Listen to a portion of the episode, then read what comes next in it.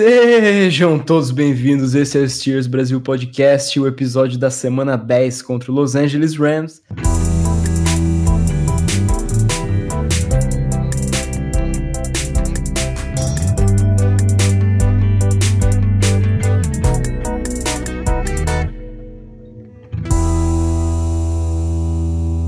Esse é o podcast oficial do perfil Steelers Brasil com Z no Twitter e o meu nome é Giovanni. Eu tenho a honra de estar aqui com ele, o melhor nadador de Campinas, Lucas Francesco. Que isso, nada nada aqui, tem um monte de nego melhor que eu. Mas é isso aí, tamo de volta depois de acho que três ou quatro episódios fora. É, tamo voltando para trazer mais uma vitória para vocês e agora uma campanha positiva, né? Vamos com tudo. E também estou aqui com ele, meu grande amigo que veio direto do trabalho, porque é um workaholic, Oslair Caldas. E aí, pessoal, quero mandar um abraço exclusivo para quem está nos ouvindo pelo YouTube, porque desde que a gente começou a lançar os episódios lá, o time está invicto. Só queria dizer isso mesmo. Como certos comentaristas de certas emissoras conseguiram prever, mais uma vitória dos Steelers cometeu o crime em cima do Los Angeles Rams, mesmo com todos os desfalques que, que o time teve. O, o time conseguiu vencer uma equipe que chegou no Super Bowl ano passado. É a quarta vitória seguida da equipe e um time que estava 1-4, completamente desacreditado, conseguiu ir para 5-4. Agora nós temos uma campanha positiva nós temos um calendário um pouco mais fácil pela frente e estamos oficialmente brigando pelos playoffs. O placar final dessa partida foi 17 a 2, uma vitória sofrida para variar, porque nada vem fácil nessa temporada, e uma defesa com apresentação muito sólida, permitindo somente cinco pontos, né, que foi um, um field goal e um safety, né, mais um em cima do Rudolph, e, e também teve sete pontos do ataque, naquele erro do, do Pulse, né? E, e para começar já falando sobre esse erro, é, o jogo começou muito mal, como isso é de costume nos últimos jogos, né? Até contra os Dolphins a gente começou mal. Eu queria saber de vocês, Ler, isso é culpa de um time novato que tá nervoso no começo da partida e acaba sofrendo esses fumbles e errando essas jogadas, como o Juju sofrendo fumble, o Deontay Johnson também sofrendo um fumble. Você acha que isso é, é culpa do Rudolph ou foi o veterano Pounce, o center, que fez o snap muito alto? É, não, não dá para tirar a culpa dos novatos que que estão sendo castigados pela falta de experiência, porém, na conta do, do que deve ir essa maior culpa no começo do, do jogo. A gente sabe que tem aquele nervosismo por enfrentar o Aaron Donald, que mesmo quando não, não chega no, no quarterback, ele pressiona muito bem, e o center ali na hora de fazer o snap ele se esquece da técnica, é, é algo normal, mas para um cara do nível dele não deveria acontecer. A gente já viu algo parecido acontecendo naquele jogo do, do Duck Hodges, que os snaps estavam indo por todo o campo. E nesse jogo foi uma tragédia assim que, que quase custou muito caro para a gente. É, o jogador quer, quer pensar o próximo passo antes, antes de resolver o principal, né? Os receivers querem pensar para onde eles vão correr para ganhar jardas antes de realmente segurar a bola, assim como o Paulsen quis pensar como que ele ia bloquear, como que ele ia proteger o, o Mason Rudolph antes de fazer o snap e acabou errando, né? Mas começando sobre o Mason Rudolph, eu particularmente notei uma melhoria na movimentação das pernas, uma maior precisão nos passes, ele conseguiu converter terceiras descidas, apesar dos drops dos receivers, ele passou bastante a bola, ele tomou boas decisões, teve um, um passe curto que ele faz para o Vance McDonald, ele conseguiu um outro lance que ele se livra da bola fazendo um passe com a, com a esquerda, né? Ele conseguiu aquela conversão para a quarta descida, né? Ele realmente passou confiança. O que, que você acha, o Lucas? Que o Mason tem evoluído bem em seu jogo?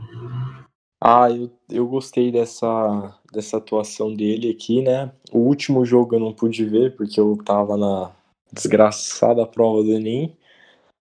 E por mais que o rating dele nesse jogo não, não tenha sido tão alto, né? É, a gente teve vários drops que contribuem com esse rating baixo. E eu acho que o jogo dele vem evoluindo sim. Tem muito, tem muito a evoluir ainda, né? Eu acho que para chegar em nível de um QB tipo o Big Ben ou um QB que a gente estava acostumado, ele ainda tem muito pra- pela frente. Mas vem suprindo as nossas necessidades até então. Esses drops também, outro fator que quase custou muito caro para os Steelers, foram quatro. Cada, cada recebedor teve um, o Samuels também teve um, fora o fumble também que o, o Washington sofreu, os receivers e o, o ataque em geral precisa tomar muito mais cuidado com a bola do que a gente está tomando. Mas eu também consegui notar uma evolução, apesar disso, do Rudolph. Eu acredito que se não tivessem todos esses drops e todas essas falhas com proteção com a bola, a gente ia ter visto muitos mais pontos conseguidos no ataque. Talvez o jogo não tivesse tanta emoção quanto ele teve. É, o que seria bom para os torcedores que não aguentam mais esses jogos, né? Tão emocionantes e uma partida que, que o time conseguiu. Aquele jogo mesmo contra os Chargers, que a gente abriu acho que 17 pontos de vantagem, a gente conseguiu passar de sufoco e nesse jogo também, né? Mesmo um ataque não fazendo nenhum touchdown, a gente conseguiu passar muito nervoso. Mas falando um pouco mais sobre os wide receivers, né? Eu queria dar um destaque pro James Washington, né? Que apesar daquela aquela jogada que ele sofreu o fumble, né? Que pra mim ele deveria ter passado a bola pro braço esquerdo, né? Que ele tava correndo na diagonal. Mas ele foi um destaque de recepções no time, né? Teve um touchdown, tudo. O que você acha do desempenho dele, Slayer? Foi excelente, ele tá ganhando confiança com as boas atuações que ele vem tendo. E além da confiança que ele ganha, o Rudolph também tem confiança para passar para ele. A gente sabe que o Juju está sendo muito bem marcado quando não é pelo melhor cornerback adversário. São por dois, geralmente fazendo a dobra. Então isso abre espaço para os outros recebedores ganharem, ganharem jardas, fazerem recepções. E, e catches como aquela do, do touchdown numa, numa fade na endzone são tipo de, de jogada que o ataque precisa para ter solidez. E algo, algo positivo sobre essa, essa jogada do, do touchdown, que eu vim reparar só depois. Não sei se vocês viram, o Rudolph, a primeira leitura dele não é esse lançamento no Washington. Ele recebe o snap, ele olha para a direita, ele vê que não tem ninguém livre, e aí sim ele olha para o Washington e faz o lançamento perfeito ali, só, só onde o receiver conseguiria pegar. Então também mais um, um ponto que mostra a evolução que o Rudolph teve e também a confiança que ele tem no, no Washington, né, para lançar aquela bola, mesmo na sua segunda leitura. É, o Mike Tomlin destacou bastante, né, que o, que o Mason Rudolph é, ele é aqueles caras viciados em futebol mesmo, né, que fica assistindo o tape e analisando as jogadas e vendo onde ele pode melhorar, né. Então, isso é um, é um sinal muito bom, né, ver essa melhora dele. Mas o destaque da defesa não poderia ser outro, né. Minka Fitzmagic. Ho, Não, isso aí é fora do normal. é fora do normal, né? Uma bela jogada do, do Javon Hargreave, que forçou o fumble e ele conseguiu pegar a bola e correr pro, pro, pro, pro touchdown dele, né? E, e ainda depois ele conseguiu aquela interceptação no final para con concretizar a vitória, né? O que, que você tem a dizer dele, Lucas? O Minga, desde que ele foi trocado, gostei da troca, sempre achei uma. sempre achei que uma troca por um defensor de qualidade valesse muito mais a pena do que um prospecto de primeira rodada no draft. E ele tá se dizendo que vale muito mais a pena do que um qualquer jogador que a gente poderia pegar no draft, né? É, tô sempre, eu não, nem tenho palavras para descrever o jogo do Minka com os Steelers até agora, porque eu acho que eu nunca assisti um jogador que chegasse no time assim tão rápido e já mostrasse todo esse trabalho, todos esses números e desse até vitória pra gente. É realmente impressionante. E outra pessoa da defesa que eu queria destacar também é o Joe Hayden, né? Que fez uma partida incrível para mim, foi o, o melhor em campo. Ele conseguiu bloquear uns passes e ainda conseguiu aquela interceptação que lembrou aquela contra os Patriots, né? No, no final do ano passado. Que Meu plano de fundo. é seu plano de fundo. É. É uma bela imagem. O que, que você tem a dizer dele, Oslair? O Hayden, ele. Cara, com- é, o que dizer do Joe Hayden? Ali com o Jalen Ramsey no, do outro lado do campo, a gente pode dizer com certeza que o melhor cornerback em campo ali foi Joe Hayden. Teve uma atuação fenomenal, mostrou que, que a idade é só um número, conseguiu marcar receivers extremamente rápidos. Ele tem um, um faro né, para a bola, ele sabe se posicionar muito bem, ele tem as mãos afiadas, dificilmente ele dropa uma interceptação. E novamente ele ali com aquela dupla fenomenal com, com o queridíssimo Minka Fitzpatrick, lá só levantando para o, o Minka interceptar. E também na, na sua própria interceptação, que ele mostrou muita inteligência no- numa jogada extremamente inteligente, que a gente vai falar mais tarde. E aproveitando aqui o ponto dos destaques e muitos desses destaques serem defensivos, ó, se a gente for pensar bem, é, a gente pode citar a secundária inteira como um destaque no jogo, né? A gente teve o Edmonds que defendeu muito bem, ele até tirou a, a a bola da mão de um dos recebedores do Rams dentro da end zone. O Nelson que tacleou a maioria dos jogadores pelo lado, né, pelo- saindo pelo slot e tudo mais. É, a atuação da secundária é, foi excepcional e a gente vem melhorando a cada jogo, né? Pois é, a gente viu até o Cameron Sutton marcando Tyrants. Talvez o, no- o nosso front office está ouvindo aqui o queridíssimo podcast e pegando algumas dicas. Tá funcionando.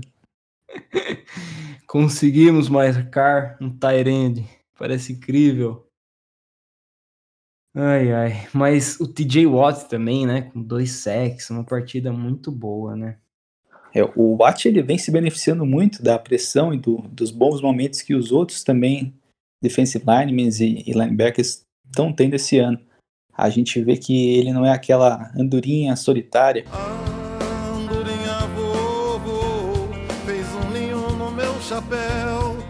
tem sempre um- uma pressão vindo de outro lado. A gente vê o Bud Dupree num, num grande ano, numa grande crescente, sempre pressionando os quarterbacks.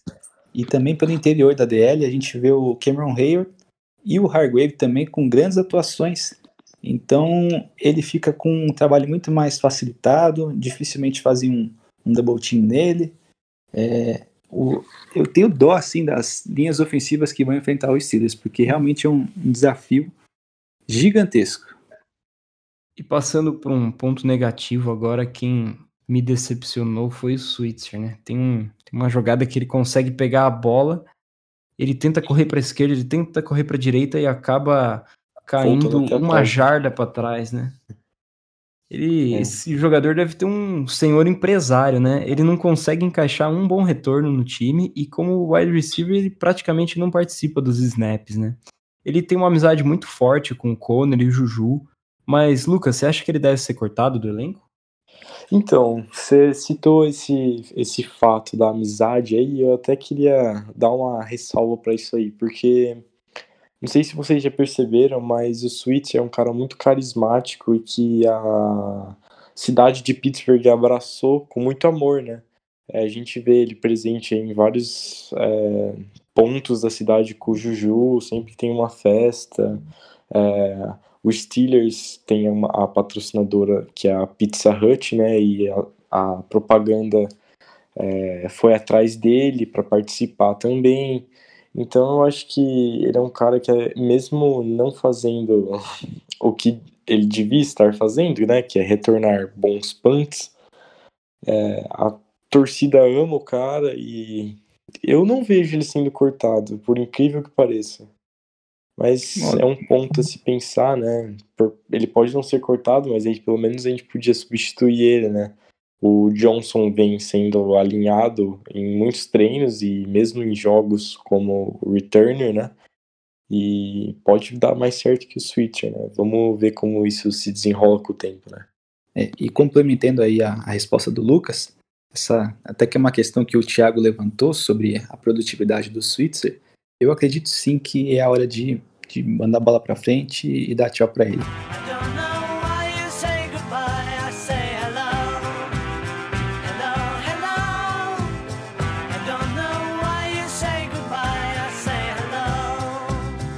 apesar de ser um cara carismático, eu acredito que o, o estilo de jogo dele não, não, combina com o futuro que o, o Steelers tem no ataque. Ele teve os seus melhores momentos ali com o Big Ben, ele consegue encaixar boas recepções em, em zona, só que hoje, para o Rudolph, e acredito que para o futuro, a gente precisa de caras que conseguem se separar da bola. Perdão, se separar do- dos marcadores. Conseguir É. fazer um, um alvo mais fácil para o, o nosso QB com pouca experiência. Então, eu daria tchau para ele, daria alguém como, por exemplo, o próprio Eli Rogers, que consegue fazer essas rotas com, com mais precisão. E, e colocaria um novato como o Johnson, ou até o Brooks James, o running back, que entrou com- muito bem para fazer esses retornos. É, ele foi importante algumas terceiras descidas, era uma válvula de escape muito boa pro Big Ben, mas como ele não vem sendo utilizado para isso, só pela corrida, e não vem correndo bem, eu também acho que é a hora de cortar ele. E, e uma última coisa que eu queria ressaltar sobre essa partida é que a gente tomou mais um safety, né? A segunda partida seguida. Que, que você acha, Slayer? Que foi um erro de chamada ou foi essa offensive line nossa que tá desfalcada? Então não dá para colocar na conta da offensive line, porque quem chegou ali mais contundente para fazer o sec foi o Aaron Donald. Ele venceu ninguém menos que o De Castro, que é o, o nosso lineman mais seguro na proteção ali para o passe. É, essa foi uma chamada que foi do Tomlin. Ele falou em coletiva que ele que, que bateu o martelo. E ele também bateu o martelo naquela conversão de, de quarta descida. Ele mesmo diz que às vezes você ganha, às vezes você perde. A gente viu muitas vezes, principalmente o, o Big Ben, fazendo conversões ali para muitas, muitas jardas. Teve aqueles dois touchdowns do Juju de dentro da endzone, que ele atravessou o campo inteirinho. Então é aquele tipo de jogada que quando você converte, você é um gênio e, e quando dá errado, você é um idiota. Mas eu concordo que, principalmente com um QB novato, com pouca experiência, não, não é a chamada mais prudente a se fazer. Agora, o Tomlin tem sempre aquela política de não ter medo de ganhar. Eu concordo com o Slayer. eh, e sobre o safety, eh, eu só queria adicionar aqui que quem estava acompanhando com a gente durante a narração, né, durante o jogo, lá pelo perfil do Twitter, viu que eu falei sobre essa blitz que foi sobre o Rudolph, né? Foram seis jogadores na blitz e foi uma blitz muito bem colocada, né, pelo coordenador defensivo do Rams que foi, é, foi pelo longo, pelo lado fraco da linha ofensiva, leu certinho e foi mérito dos caras, né? É, Foi bem legal. Lucas, você pode atualizar a gente sobre as lesões da equipe? É, o Tomlin hoje na coletiva atualizou aqui e falou que o Switzer, que tem uma lesão nas costas, o Ticklow, que tem uma lesão na cartilagem da costela, e o Ola no quadril é, se lesionaram no jogo de domingo. É, ele não falou as- a gravidade delas, então a gente não sabe muito o que esperar sobre ela. As antigas, né, que já vinham sendo acompanhadas e até não jogaram no passado, foi a do Connor e a do Foster. É, essa, essas duas lesões foram dadas como confortáveis né, pelo Tomlin e a gente pode esperar sim o Connor e Foster no jogo de quinta-feira.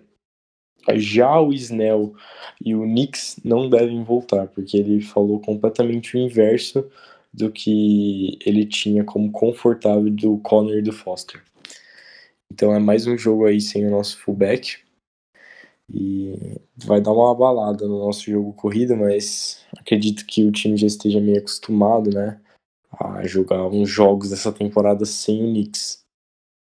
Mas é isso, de contusão, por enquanto é só isso, o resto vocês acompanham lá pelo perfil.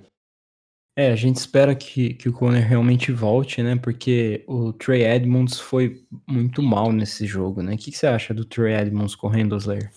Olha, ele tem uma limitação, né? Não tem aquela visão que a gente está acostumado com desde Bell, né? Agora com Connor, até o Jalen Samuels também tem essa visão.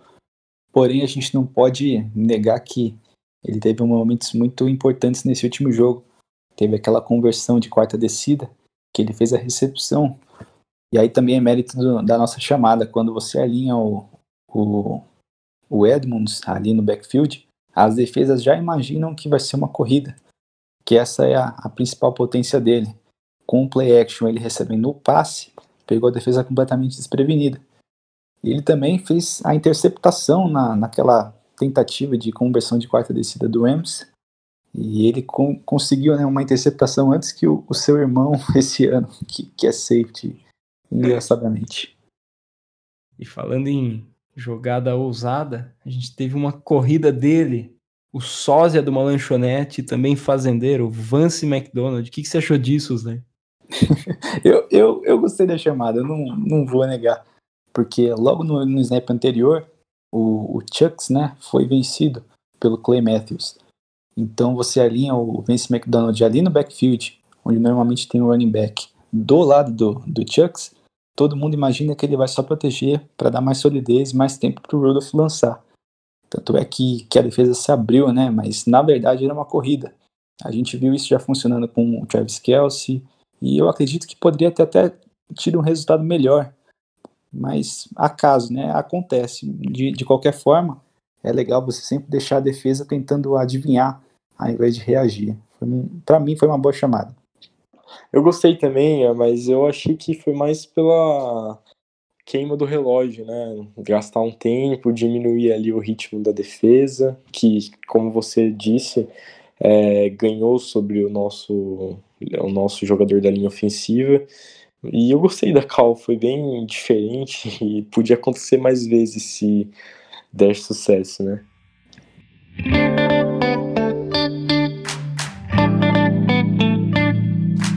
E agora chegou a parte preferida dele, que não está aqui em corpo, mas sim em espírito, Makoto. É a polêmica da semana. Gostaria de perguntar primeiro para você, Osler, se essa é a melhor temporada do Mike Tomlin, né? O, ele tá 15-10 na sua carreira em jogos que o Big Ben não começou. E os Steelers, nas últimas 13 temporadas que ele foi o treinador, não tiveram melhor, menos do que 50% de aproveitamento, né? Você acha que o Tomlin e o Keith Butler, né, que é o coordenador defensivo, tem uma contribuição na melhora da defesa ou é mais mérito do desse novo playmaker que a gente conseguiu? É, é, é sempre difícil você mensurar o, o que, que é o mérito de um, de um treinador e o que, que é o mérito do, do time, né, do, do elenco. Porém, a gente pode garantir que o Tomlin vem fazendo um grande trabalho. A gente vê o time preparado semana após semana, independente das lesões, independente das contusões. O Tomlin é um cara que tem esse espírito vencedor e nunca vai se contentar com pouco.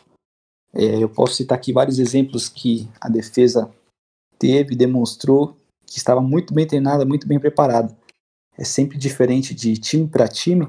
A gente não sabe exatamente quem que, que é o responsável por cada coisa, mas é seguro dizer que o Keith Butler e os coordenadores de posição, juntamente com o Tomlin, vem fazendo um bom trabalho. E aqui eu já anuncio uma novidade, talvez venha se repetir daqui para frente. É, para cada lance que eu vou que eu vou falar aqui, vai ter um quem está assistindo pelo YouTube vai poder ver em tempo real o, o vídeo mostrando a jogada. Então tem aqui alguns exemplos de, do time defensivamente muito bem preparado, fora os playmakers.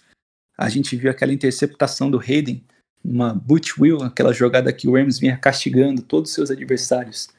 E a chamada foi perfeita. O, o Hayden ele finge que está marcando mano a mano um receiver, mas na verdade ele estava fazendo a zona, cobrindo o recebedor que o, o Bush estava marcando. E ele faz essa interceptação. Não é improviso, é uma chamada perfeita. A gente também viu a defesa preparada por read option, já por, por não pela primeira vez, já pela segunda. Fitzpatrick tentou numa quarta descida, não conseguiu. Bortles também, defesa extremamente preparada. A gente também viu a defesa preparada para a corrida, em toss, né, vindo da formação bunch. Tinha o Bush, se não me engano, o Edmonds também, ali no backfield para fazer o tackle for loss, muito bem preparado.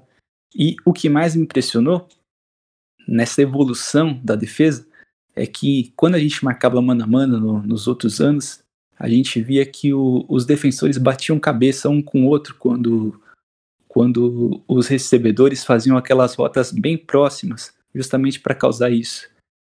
Agora também, muito pela evolução da, da linha defensiva, que vem deixando as situações óbvias de passe, a gente consegue definir em níveis quem que vai marcar quem e nenhum bate-cabeça. E aí você vê o, o Nelson fazendo a deflexão do passe e a gente conseguindo neutralizar essa que é a melhor formação do, do queridíssimo Rams. Então, não, não tenho palavras para dizer sobre o Tomlin essa temporada, vem mostrando que é um grande técnico, apesar de tudo que, todas as dificuldades que ele vem enfrentando, eu tiro meu chapéu para ele. E agora passando para as perguntas dos ouvintes, o Thiago Fernandes pergunta sobre o Switzer, mas a gente já respondeu. O Arthur Bertoldi e o Guilherme Alves, eles perguntam se é justa a afirmação de que o ataque de Pittsburgh é um dos piores da liga e o que a gente pode fazer para explorar melhor imediatamente. O que, que você acha, Lucas? Então, é, atualmente em, em estatísticas totais, o ataque dos Steelers é o 27 pior, né? E eu acho que. 27 é um melhor, né? Se Isso. fosse o 27 É, pior, exato. seria top 5. É, exatamente. É o 27 melhor, então. É, então, eu acho que é verdadeira essa afirmação de que o ataque é um dos piores da liga, tirando a parte estatística. E eu acho que imediatamente, para a gente melhorar isso, a gente devia explorar mais o nosso jogo corrido, né? Eu sei que é, não vem sendo fácil, né? Por mais que tenha tentado, nosso ataque continua com apenas 3.2 jardas por tentativa de corrida, sendo também um dos piores da liga. E se, sei lá, o nosso técnico conseguisse chamar algumas é, jogadas mais estratégicas que buscassem um aumento nessa, nessa quantidade de jardas por corrida, nosso ataque correndo bem ia ser muito melhor e com certeza ia facilitar aí para um quarterback novato. A gente viu isso daí é, no jogo que o Connor, é o último jogo que o Connor jogou, né, antes de se lesionar, que ele, ele teve uma noite tanto, é, foi muito bem, muito e acabou trazendo a vitória pra gente, sendo um dos grandes destaques ofensivos da noite. Olha, eu não diria que é um dos piores ataques, mas com certeza um dos menos eficientes. Eu também pontuaria que a gente precisa proteger muito melhor a bola daqui para frente, menos fumbles, menos drops, menos erros de snap, e isso vai dar uma sequência boa pro Rudolph ter segurança para evoluir. É o ataque mais desfalcado da liga, sem dúvida, né?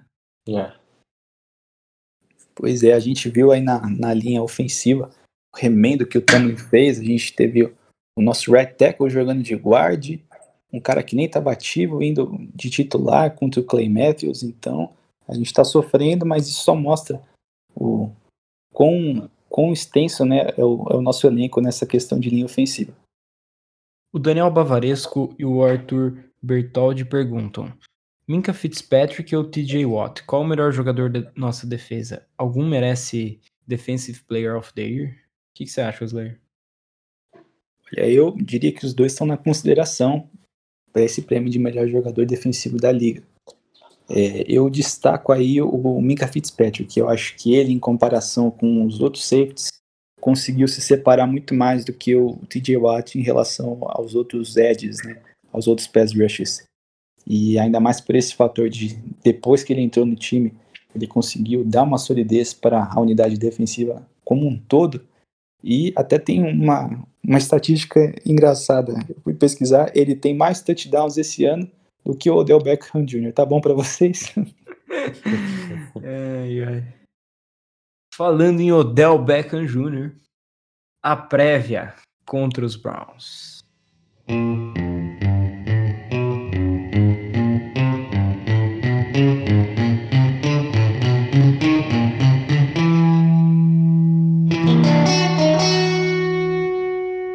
O jogo acontece nessa quinta-feira, às 22 horas e 20 minutos, pelo Thursday Night Football, graças à ausência do nosso horário de verão. O jogo é no First Energy Stadium em Cleveland. E, e os Steelers vêm para essa partida com hype lá em cima, né? Quatro vitórias. E, e o time dos Browns chegou no começo da temporada com hype lá em cima, com o Baker Mayfield se mostrando um quarterback bom, com contratações como Odell Beckham Jr., mas o time está muito aquém das expectativas. O que, que você acha desse Browns, Lucas?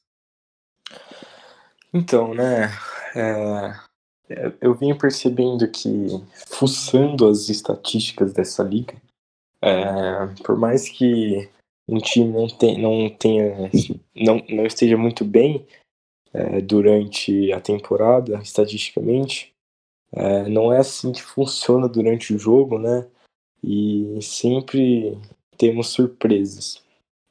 Eu acho que o Browns é um time muito compacto, que correndo com a bola é o 13 terceiro é, time da liga e não é um número tão bom, né? Mas ele tem dois ótimo, duas ótimas armas que até o Mike Tomlin na coletiva dele hoje é, deu mérito, que é o Nick Chubb e o Karim Hunt. Então eu acho que a nossa defesa vai ter que segurar bastante esse jogo corrido. E feito isso, não fica tão, é, tão difícil para segurar durante o jogo aéreo, né? Que não vem sendo tão forte durante é, o jogo passado, né?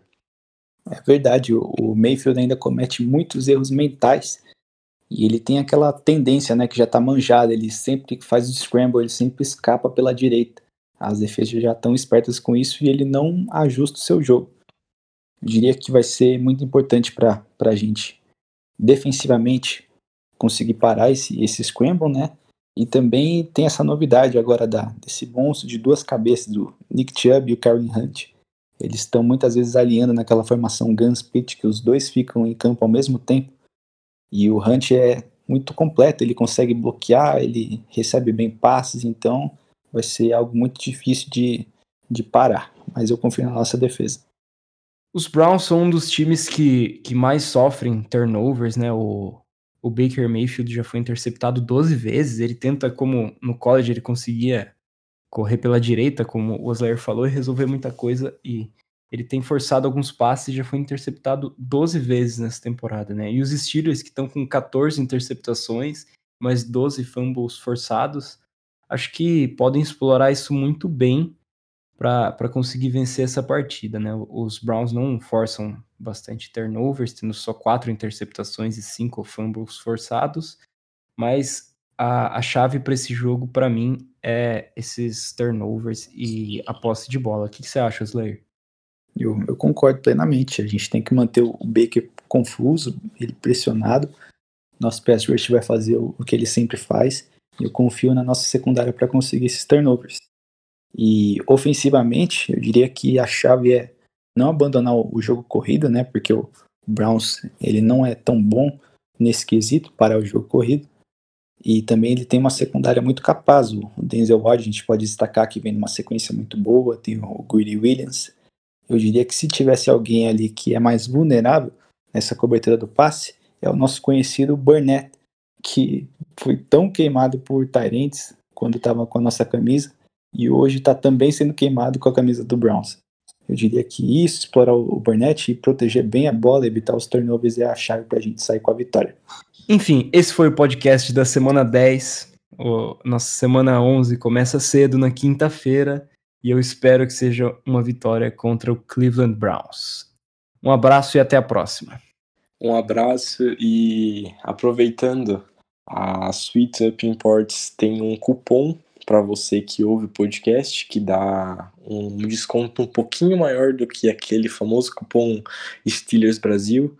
E o nome do cupom é SB Podcast, tudo maiúsculo.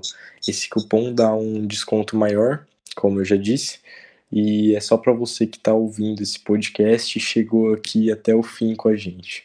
Vai lá e se diverte. Tem uns modelos de moletom muito bonitos aí dos Steelers que eu recomendo. É isso aí, pessoal. Baita novidade. tanto na Imports quanto no, no canal do YouTube, para você que está assistindo por lá. Deixa aí sua opinião pra gente, diz o que você gostaria de ver, diz se você está gostando desse formato. A gente faz com, com muito carinho, com muito empenho. Vamos lá, vamos para cima dessa. Playoffs está em vista e here we go.